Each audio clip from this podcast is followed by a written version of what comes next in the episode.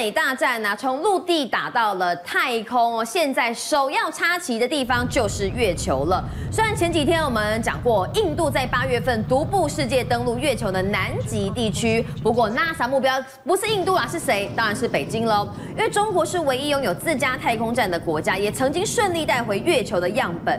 列强竞逐的月球就是极地，为什么加分？大家中国啊、美国、印度要抢的都要去月球的极地呢？好，刚刚明君特别讲到了说呢，这个月光女神要大战中国的嫦娥，而且大家都知道啊，印度才刚刚到了月球去，那、嗯、为什么没有把印度当成是首要的头号目标，反而是呢把中国当成了一个这个最主要的敌人呢？原因就是因为大家知道哈，这个其实他的形象人设是比较阿爸的啦，嗯，他很怕说哈，这个中这个月球上面的这个水冰啊、一些稀土啊、金属啊等等的，万一让中国抢先登陆月球的话，他就画地为王啊，哎，他不让你来啊，那怎么办？全世界就只有他能够拿到这个资源，所以他很害怕中国会比美国抢先登陆月球。关键字水冰，好，为什么这样加分？等下会说。好，我们现在看看一下，这个是包括了 NASA 的 Niels，他就非常的担心了。他说，中国大陆呢发现了这个水的月球啊，尤其是在南极，水冰非常的多，到时候他就直接跟你插一根旗子，告诉你说加喜挖哎，冰楼门来，那那糟糕了嘛，美国也拿不到这个资源，其他国家包括了能够这个登月的也拿不到资源，那就惨了。然后他说不准外界进入。他说举个例来说啊，你看看中国在南海做了什么事情，去建人工岛，去宣誓，所以他觉得说他的疑虑是有可能的。对，好，于是呢，美国 NASA 怎么做呢？他一定要抢先在中国之前登陆月球，然后进行更多更多的这样的一个进步。于是呢，他花了很多钱，花了。分别花了三十亿美金跟三十四亿美金找来了马斯克，哦，找来了对贝佐斯，嗯，因为马斯克他其实有 SpaceX 嘛，对，然后呢，他还有其他旗下的，不管是发射火箭也好，嗯，还可以做登陆月球的登陆器，是。那他花钱找了贝佐斯，他有一个蓝色起源，这个比较是私人的民间的这个航空公司，也是一个太空公司，对，嗯，他也可以去做这个月球的登陆器，所以真的是砸重金要跟中国比啊。而且呢，SpaceX 它其实火箭在这个四月份的时候。时候大约在四五个月前就曾经发射过这个火箭上空，但是在空中呢就爆炸，对，而且爆炸了三分多钟。但是目前最新的消息传出来是呢，他们预计在十月的中下旬某一个时间点会再启动另外一艘更大型的火箭。一旦这个十月中下旬这个火箭啊正式成功发射的话，它将是目前全世界最大的一艘火箭，所以大家也可以拭目以待。那刚刚特别明星讲到说，到底为什么哈？因为我们中秋节快到了，难道是因为中秋节快到，大家想去月球上看看有没有嫦娥、有没有玉兔吗？是这样子吗？当然，除了满足人类好奇心之外，大家更想知道的是呢，在月球上面到底有什么稀贵的资源，让大家都要争相来做登陆。那刚刚讲到了嘛，把中国当成首要的目标、首要的敌人，当然不只是他会画地为王、恭维加短虾之外，他其实有一些航太的能力技术，其实是真的有到位啊。对，比方说他们。也曾经发射过了嫦娥的一号、二号，甚至到八号去做看看月球的这些计划。一月一号跟二号呢，到了月球，它其实是进入月球的一个轨道，然后就顺势着月球去做环绕。到这个部分呢，其实还没有说很大的突破。对，但是其实到了这个嫦娥四号的部分，有一个比较突破性的发展，也就是说呢。呃，我们在地球啊看到的月球其实都是同一面，这个大家应该都知道嘛，哈、嗯，因为它有一个所谓的现象叫做潮汐锁定，嗯，你永远看到的月球都是同一面，但是大家很少会看到是月球的另外一面。当然喽，我们的影片、照片都是这里嘛，但是背面呢？背面没有人看过，所以呢，这个中国的嫦娥四号，它去发射了一个通讯卫星，叫做鹊桥。哇，这个名字也取得蛮妙的。嗯，鹊桥发射到了月球的背面。然后这个通讯卫星就可以当成是地球跟月球之间一个连接通讯的桥梁，嗯，所以它就可以非常快速而且立即性的得知月球背面长什么样子，是有什么稀贵的这些呃稀土啦，或者是其他的元素。嫦娥四号做了一个蛮大的一个进步。另外是嫦娥五号，它完成到月球的表面去进行样本的采样。其实这个呢，美国也有做到哈。之前有一架阿波罗号啊，去采了很多的这个月球的土壤也好啊，一些元素也好啊，带回到地球来做研究。但是嫦娥六号就要特别注意了，这个技术也算是一个大要进。嫦娥六号呢，即将是要飞到月球的背面。去进行探样，可以到背面去采样了。是，他预计是这样子做。那如果说真的能够到月球的背面去进行采样的话呢，将是全世界第一个拿回月球背面的这样的一个土壤回到地球来的这样一个国家。对，所以当然嘛，NASA 会着急呀。你中国知道的资讯，我 NASA 不知道，所以他当然是把中国当成是最主要的敌人。再来是嫦娥七号，他会去到月球的南极，要去找最珍贵的水冰。对，嗯，嫦娥八号呢？这个就更长远了，希望能够在国际上月球上面驻下一个科技站，然后呢，把人送到月球上面去长期去做居住。这个是中国目前去登月的计划跟目标。你看这张图哦，哇，几乎整个月球都被中国的嫦娥一二三四五六七八绕了一大圈。那美国，美国要从哪里找生存啊？好，但是现在美国其实也有在做哈，它包括呢，他们也计划说，当然大家都希望能够把太空人送上去月球之后，能够长期的驻点啊。我们讲驻点啊哈，那他要怎么做呢？如果你要把人送上去，当然你要考虑到啊水啊、氧气啊等等的。再来就是呢，你要有一台非常先进的这个月球的登陆探月车。那这个探月车哦，它必须要怎么样？它要能够耐非常低的低温，它要负一百七十度，而且你要能够撑两个礼拜，不然你送上去，然后一下就报销了，那就没有用了，没没办法跑了。是，再来哦，你看到哦，这个月球的探测车上面哦，放了两个人，它是两人座，而且大家有发现吗？它没有加盖，它没有加压，也就是它像是一个。敞篷的概念，所以它必须要是在无人的状态之下，能够自动驾驶、自动探测，所以它要能够所有一切都能够由这台车子自己来做完成。那除了车子之外呢？大家有想到啊，太空人到月球上面去，他要居住啊，他要睡啊，他要有床啊等等的。于是现在他们呢也花了一大笔钱，叫德州的一间 3D 列印公司啊，去打造月球上面的居住。马路跟跑道，你想得到的这些人类需要的设施，那你会想说，我真的能靠这个 3D 列印技术在月球上盖出一个家吗？嗯，还真的有可能哦。他们现在目前呢，预计的材料是说呢，去找月球上面的土壤当成 3D 列印的材料，然后在月球上面盖出一个家。哦，所以如果说要把材料从地球搬过去做 3D 列印，不太可行。那如果月球这个地方就有材料的话，不就方便多了吗？啊，的确，现在看到美国跟中国都在月球吼竞逐，吵的是什么？就是为了要找。非常珍贵的水冰，因为水冰可能是未来人类能能不能够移居月球一个非常重要的关键。那除了水冰之外哦，月球的土有什么样特别的地方？我们要到月球去，其实大家为什么要先登陆月球？因为要把月球当成一个中继站，然后呢再去探勘火星。所以月球算是我们第一个站，然后火星是第二个站。但是我们要登陆月球就已经非常非常的困难了，所以我们要先模拟一下，到底月球上面哦，它是一个什么样的环境？土壤到底是呃硬的还是软的，还是怎么样？适不适合人类居住等等的。于是。呢现在地球上面先去找有没有类似月球的土壤，然后我们先把这个材料拿来列印看看呢、啊。万一它一下就垮了呢？那就不是做啦。有这种材材料吗？还真的被科学家找到地球上有类似月球的土壤。他们是在大西洋的两个两个群岛，第一个是加纳利群岛，嗯，另外呢一个是这个萨兰罗特群岛的上面。是这两个岛的上面呢有一个玄武岩，玄武岩的材质他们去。探勘呐、啊，去挖下来，结果发现，天呐，跟阿波罗十四号当年从月球带回来的岩穴。材质惊人的相似啊，嗯、所以他们就来到这个地方，然后呢，赶快去把这个相似的土壤去模拟月球土，做出了月球的仿制土。仿制土，然后卖给 NASA，、嗯、卖给各个国家的太空研究机构。你知道吗？这真的是所谓的人家说的寸土寸金，因为这个土壤呢，它最贵可以卖一道每公斤四千多块钱不等哦。土地而已哦，是哦，就土地而已哦，这这真的是人家讲的寸土寸金。好，再来呢，他们其实啊，我们刚刚其实特别讲到了嘛，印度其实也有到登月去啊，也有到这个月球南极附近去去找啊，结果发现了里头真的有所谓的水冰，对，而且水冰集中在月球的南极，在南极上面你会看到坑坑巴巴，全部都是坑洞，也就是所谓的陨石坑。他们发现，在陨石坑里面有大量的水冰，水冰可以做什么呢？他们去分解之后，可以变成氢，可以变成氧，可以变成是火箭燃料的重要成分，还有这个人类的呼吸的氧气。嗯，再来哦，在除了有水冰之外呢，还有一个最重要的叫做氦三跟稀土的金属。氦三跟稀土什么重要性？好，氦三尤其重要，而且它比刚刚我们讲到的那个什么寸土寸金还要值钱。嗯，为什么？这是大家都想要去月球上面拿到资源的原因。因为氦三其实跟氦是同位素，嗯，但是地球上对于氦三非常非常的少。你知道氦三可以做什么吗？嗯，氦三到时候如果真的能够运回来地球的话呢，它能够提供我们在做的所谓的核融合反应炉当中，可以提供大量。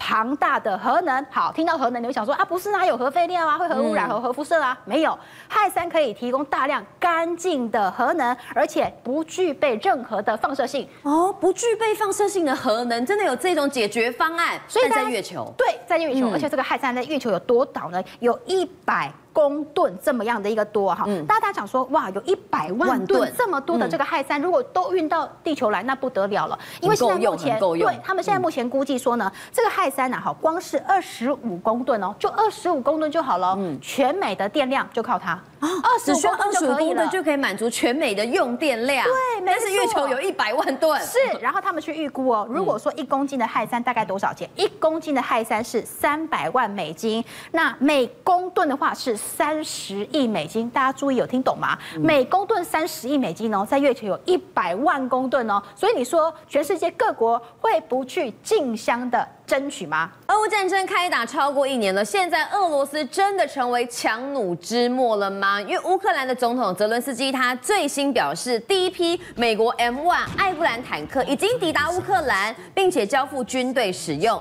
对乌克兰来说啊，是如虎添翼。尤其最近乌军在扎波罗热成功歼灭俄军整个步兵小队，俄国伤亡惨重。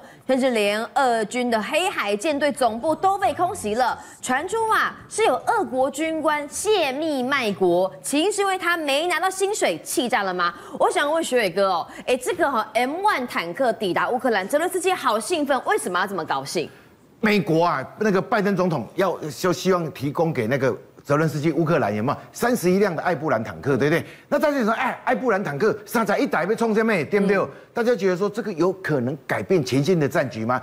告诉大家，有可能。这些战坦克车啊，如果再加上德国的豹二跟英国的挑战者二战车的话，哎，它可以组成一个绵密的攻击网，你知道吗？那我们讲说，嗯。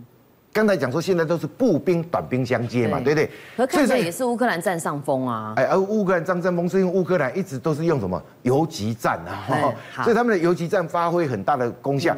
哎，之前你知道他们游击战多厉害，连机动摩托车都可以上战场啊。嗯，而且他们拿着那个什么刺针飞弹，还有标枪飞弹，有没有？就可以把你俄罗斯的战车开罐头，有没有？直接把你掀开来啊，把它打掉啊。所以那这一次啊，这个在扎波罗热这个地方哈，因为什么？他们发生激烈交战，为什么？我是觉得说这个战争实在是有够残酷的哈。你军人在这边交战的时候，哎，你有没有发现这个现场？据他们那个外电报道哈，现场你看得到的地方几乎都是什么烧焦一片呐，嗯，而且你看尸横遍野。然后我们看到这个为什么打马赛克？就是俄罗斯的军人哈被人家打死在这个地方，哎哎，这个那个美赛不打马赛克会不会罚钱的哈？对，所以你看俄军的整个步兵小队哈。就被乌克兰歼灭。乌克兰最厉害的一个神出鬼没，嗯，他让你不知道说我的军队主力部队到底在哪里。可是你到不小心的话，你马上整个步兵就被掀走了，就被摸哨摸摸光了哦。那为什么会这样？其实俄罗斯人呢讲过，哎，俄罗斯应该是世界五军武第二大国啊。为什么打了一个俄乌战争，打到实在是有够夸张的？为什么？我刚才一直强调说兵源不足啊。对，是去年九月，普丁有没有弄了一个什么招那个招招募令，有没有把所有的新兵招来？哎，他们招了三十万军人投入战场，有没有？可是这些军人根本没有受过很严格的训练，那不等于是送死吗？对呀，而且他们那个广告还在骗你哦。你看他告诉你说，哎，你来做兵啦，丢了，你来你来做兵，你看哇，可以训练，对不对？体格多么健壮啊，强迫！而且你来的时候哈，我们不会马上把你送到战场，嗯，边疆，你就当后盾，对不对？嗯。而且即使你进来哦，当兵当了六个月哈，你就可以退伍，你想要去哪里就去哪里，六个月就可以了啊。对对对，啊，所以那个哎，那个港片嘛，他刚开始告诉你说，你们只要做一些后援补给啊，或者是什么提供一些一一些后援支持资源的那个那个任务嘛，对不对？啊，可是哪知道一来之后没多久。偷偷摸摸就被送到前线了。是，所以他现在有个统计，你看入伍的士兵有没有？这个告诉你说哈，平均存活率哈，大概就四点五个月。就最多人只能活到四点五个月。对啊，这这到四点五个月啊，对对。而且那个这个新新兵哦，你看短短两个月，最多百分之二十的人有没有大概百分之二十的人，大概在短短两个月之内，你就会五个在战场上死掉。大头兵有一个哈，就就两个月之内就死了。了所以人家讲说哈，现在把这个士兵送上前线了，其实就送进绞肉机里面了。对，嗯、他们说唯一能够占领那个乌克兰土地的，就是尸体埋在乌克兰。好，对。好了，那我们讲说哈，这个前线除了兵源不足之外，他们也。暴露出一个一一一个那个嗯那个缺点就是怎样？现在俄罗斯的武器不够用了哈，大家记不记得？是哎，这个月初的话，金正恩不是才受访出席在那个出访那个俄罗斯嘛，对不对？哇，普京还给他盛大招待。你看我们看到这个画面，还铺了红地毯，你知道吗？哦，对这个金正恩来的话，哈，金小胖来的话。觉得这个俄罗斯觉得说哇，我你真的是大大的给我一个感觉。哎，以前北韩这种小弟有吗？是来一块对一家 K。这一次他去俄罗斯找普丁，普丁还甚至非常罕见的没有迟到哎。对呀。金正恩。哎，给你跑对不对？为什么？他是想要什么？因为他想要金正恩手上从二次大战以来，他爸爸他爷爷储存的一些旧的武器炮弹。哦，他那个刚刚开口一二二那个厘米的，还有那个、呃、公里的，还有那个什么一五二公里的那个榴弹炮有没有？给你，我挖这敲挖这来，反正你 K D 一样阿别嘛不好，对不对？为什么？哎，前线真的告急。我刚才讲说步兵短兵相接的时候，你没有武器，等于束手就擒，等于束手让人家屠屠戮了哈。对，这个问题其实早在普里格金那个时候就公开讲了。哎，他那时候骂绍伊古说，嗯，奇怪，而我在前线打仗的时候哈。有那个那个巴赫姆特那个地方的那个攻防战的时候，他们讲说，你要我的瓦格纳士兵在这边死守，可是死守的话，你总要给我武器嘛。对，所以那时候都觉得说，你国防部故意搞他。嗯，对对，你搞我普里格金的话，那我唯一的方法就是叛变。对，哪知道普里格金公开把他们俄罗斯的问题讲出来，就是弹药不足，对不对？就被没多久算了。对，他发动政变之后没多久就死在普丁的手里。也有学宇哥说到，第一个是普里格金的抱怨啊，抱怨武器不足，再就是说从金小。出访俄国受到高规格接待，看得出来俄罗斯现在呢处于啊武器短缺的窘境。那这个仗看起来非常难打，因为乌克兰占尽优势，不只是武器多，有后援情报部队也非常的厉害。其实啊，从这个战争从一开始，美国就一个很微妙的角色，对不对？美国大量的攻击武器给你，对不对？那最主要是怎样？美国提供的很精准的情资给乌克兰，嗯，所以乌克兰每次在打那个游击战的时候，它都是相当的精准，有没有？我们看到说这一次就是有一个那么俄俄军的那个观察站，对不对？那就突然间看到说，哎，你看我们那个画面，突然间爆炸，嘣，就整个爆掉了，对不对？那这个爆炸是从哪里来？对，是。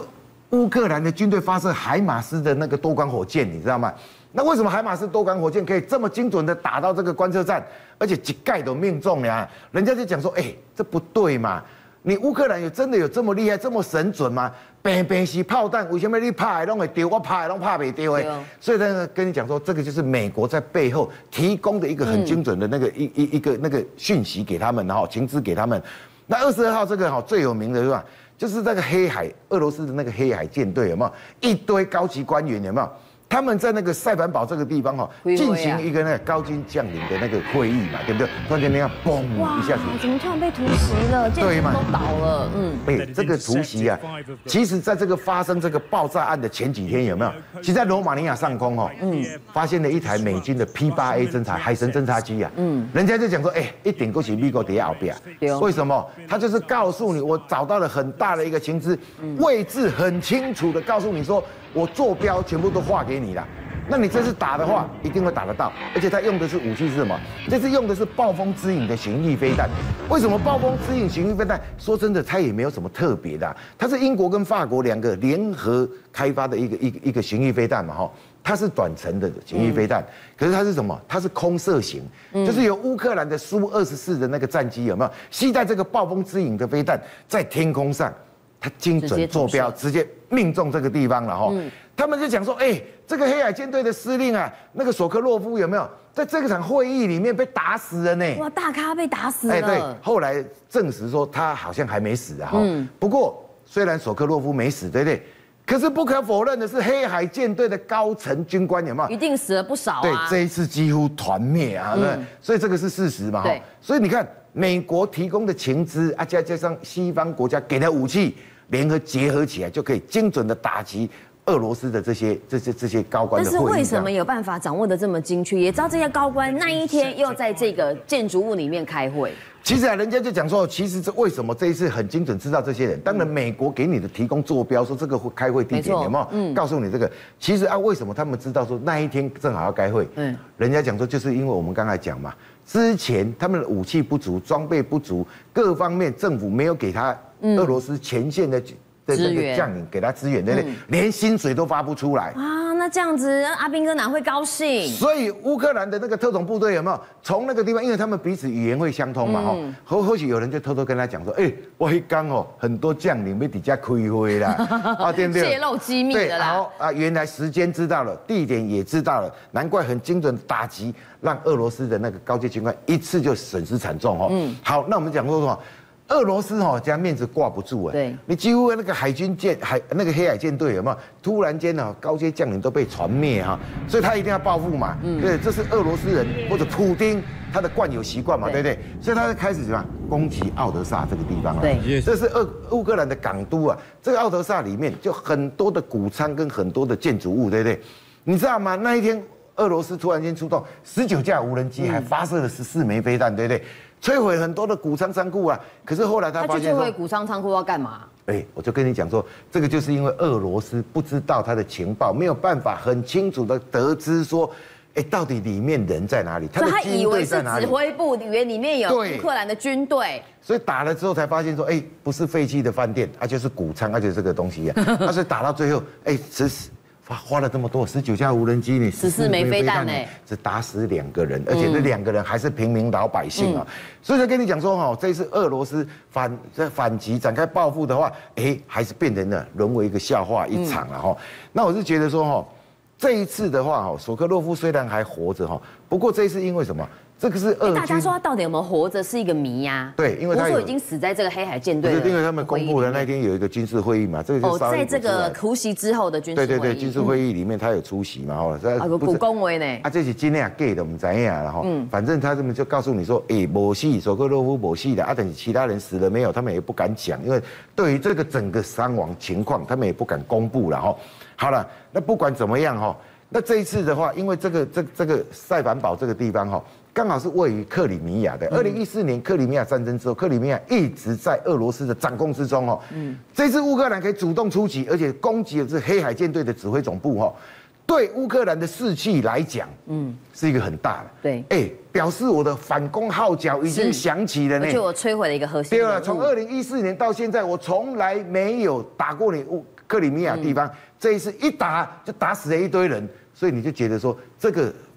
这一次的那个攻击行动，对乌克兰跟俄罗斯来讲，此消彼长。那未来的这个战争发展下去的话，对俄罗斯来讲不是一件好事。